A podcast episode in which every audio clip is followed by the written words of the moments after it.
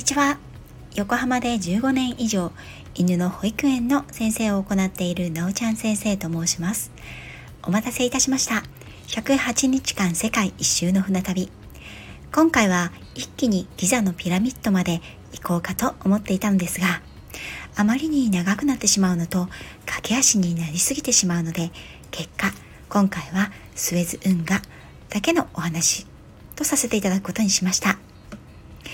船はサファガ港を5月29日に出港し、30日には1日船の上、赤い海、Red Sea と書く海を北上しました。31日の朝5時に起床し、デッキへ上がります。目的は朝日を拝みつつ、船がスエズ運河に入るのを見るため、日の出前のエジプトはかなり肌寒く T シャツ1枚で出てきたことを後悔しました。朝5時から8時の間にスエズ運河に入るという話だったので5時に起きてデッキに上がってきたものの実際スエズ運河に入ったのは10時15分頃でした。スエズ運河は世界二大運河の一つであり世界史を勉強した人ならフランス人技師レセプスの歴史的偉業として覚えていることは間違いないでしょう。全長は約193キロ今あります。公海レッドシーと地中海メディタロレニアンシーを結ぶスエズ運河は1859年から1869年10年の歳月をかけて開通しました。最初はもうちょっと短かったんですけどね。ちなみにペリー提督が黒船艦隊を率いて日本に開国を迫ったのは1853年。日本は江戸時代後期のこの時代世界では地中海側から中東アジア方面へ抜ける近道を作るべく世界的大工事が行われようとしていたんですね。この運河ができる前イギリスからシンガポールまではアフリカの希望法を回り約100日間をかけて大変危険な航海をしていたのですがスエズ運河開通後はそれが約40日ということで恐るべき時短ができるようになったんです。興味のある方はぜひ世界地図とスエズ運河をご覧くださいね。私がわざわざスエズ運河をこの旅配信の1ページに入れたのはこの運河を渡る経験は船旅だからこそできるものであったからでもあり20年経った今でも印象深く覚えている風景の一枚でもあるからです。運河を通りたい船はたくさんあるため数々のタンカーや客船が運河の入り口で順番を待っている光景は何とも奇妙でした。太陽を渡っている時には実際他の船をたくさん見かけることはありません。港には船が停泊しますがそんなに一度に何十隻もの大きな客船やタンカーが一堂に会することは稀なのでスエズ運河入港待ちのために何隻もの船が停泊して順番待ちをしているのは不思議な眺めでした。ゆっくりと我らがオリビア号は方向転換をし、右手にシナイ半島、左手にアフリカ大陸、エジプトの風景を眺めながら、音もなくスエズ運河を滑り出した。右手のシナイ半島は見事な荒涼たる大地と砂地。見えるのはパイプと電線のみ運河を挟んだ左側反対側はエジプト対照的に街並み人々の生活の風景がのんびりと視界を流れていくそんな流れゆく風景を眺めながらその日は特別デッキでランチをいただきました。この日は屋外でのランチということで炭火の和風バーベキュースタイル。焼きとうもろこしや焼き鳥炭火で焼いたパティ入りのハンバーガー。そして一番人気は何といってもサンマの塩焼き。これは老いも若きも乗船客みんな大喜びでした。エジプトの強い太陽の下ゆったりと流れる風景。風と波を感じながらいただくランチは格別でした。スエズ運河入り口から乗り込んできたアラブの商人がレセプション前でいろいろなお土産を広げて売るというピラミッド直前特別企画が行われ私も物見湯さんに出かけました。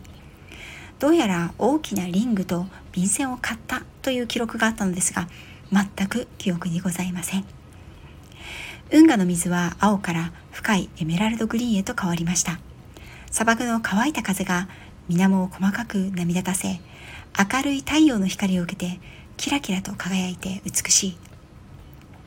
当然ながら波もなくゆったりと水は流れるあのナイルのように。対岸の風景は時に茶色の砂地時に緑豊かな田畑夏目ヤシの果樹園。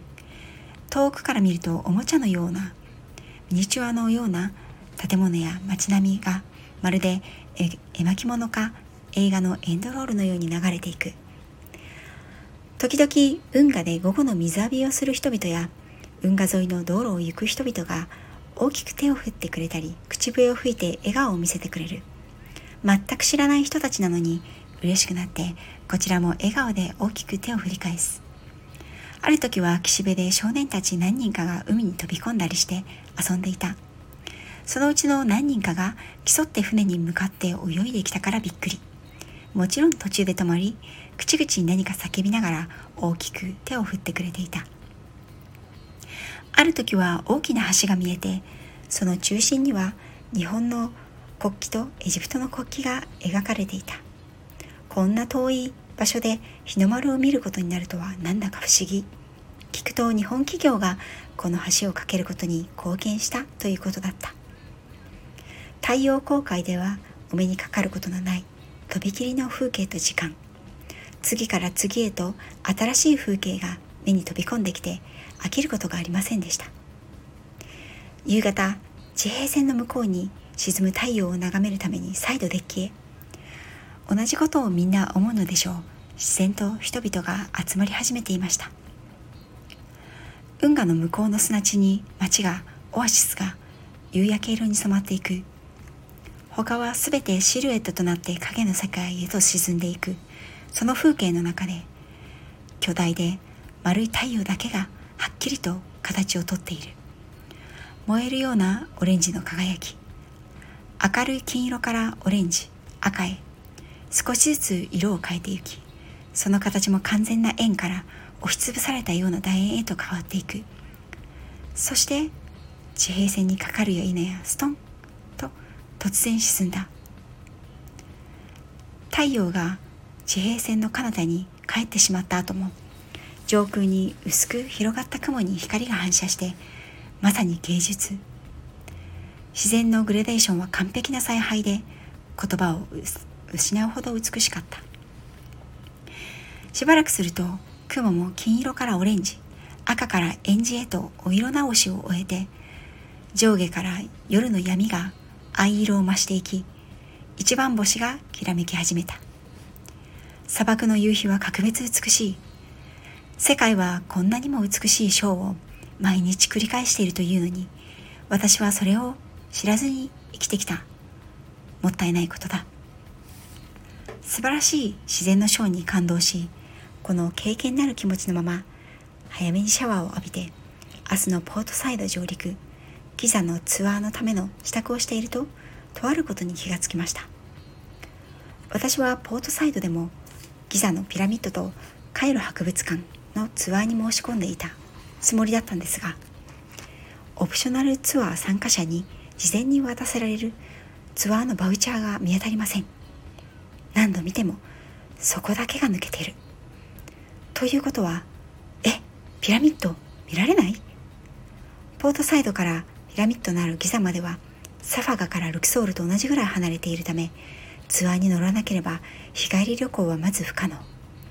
ここまで来てまさかピラミッドを拝めないなんてあってたまるかとダメ元でレセプションに駆け込むと閉店間際に滑り込み希望していたツアーに私の予約がされているかどうかを再度確認してもらいました。ダメだ予約されてない。私の予約ミスかツアー側のミスかそんなことは今どうでもいい。肝心なのはピラミッドが見られるか見られないか。泣きそうになっているとツアーの B コースならまだ空きがあるので参加できるよとのこと。B コースはギザの三大ピラミッドとカイロ博物館の代わりにサッカラの階段ピラミッド。ピラミッド尽くしのコースです。カイロ博物館は世界一周の中でも楽しみにしていた博物館だけど背に腹は変えられない。ツアー代金を払って明日の朝の集合時間と集合場所を聞き部屋に戻りました。集合時間は5時15分。起床は4時。ということでピラミッドへの憧れを抱きつつ眠りにつきました。次はいよいよギザの三内ピラミッドとサッカラの階段ピラミッドです。今回も最後までお付き合いいただきありがとうございました。次回の船旅もまたお待ちください。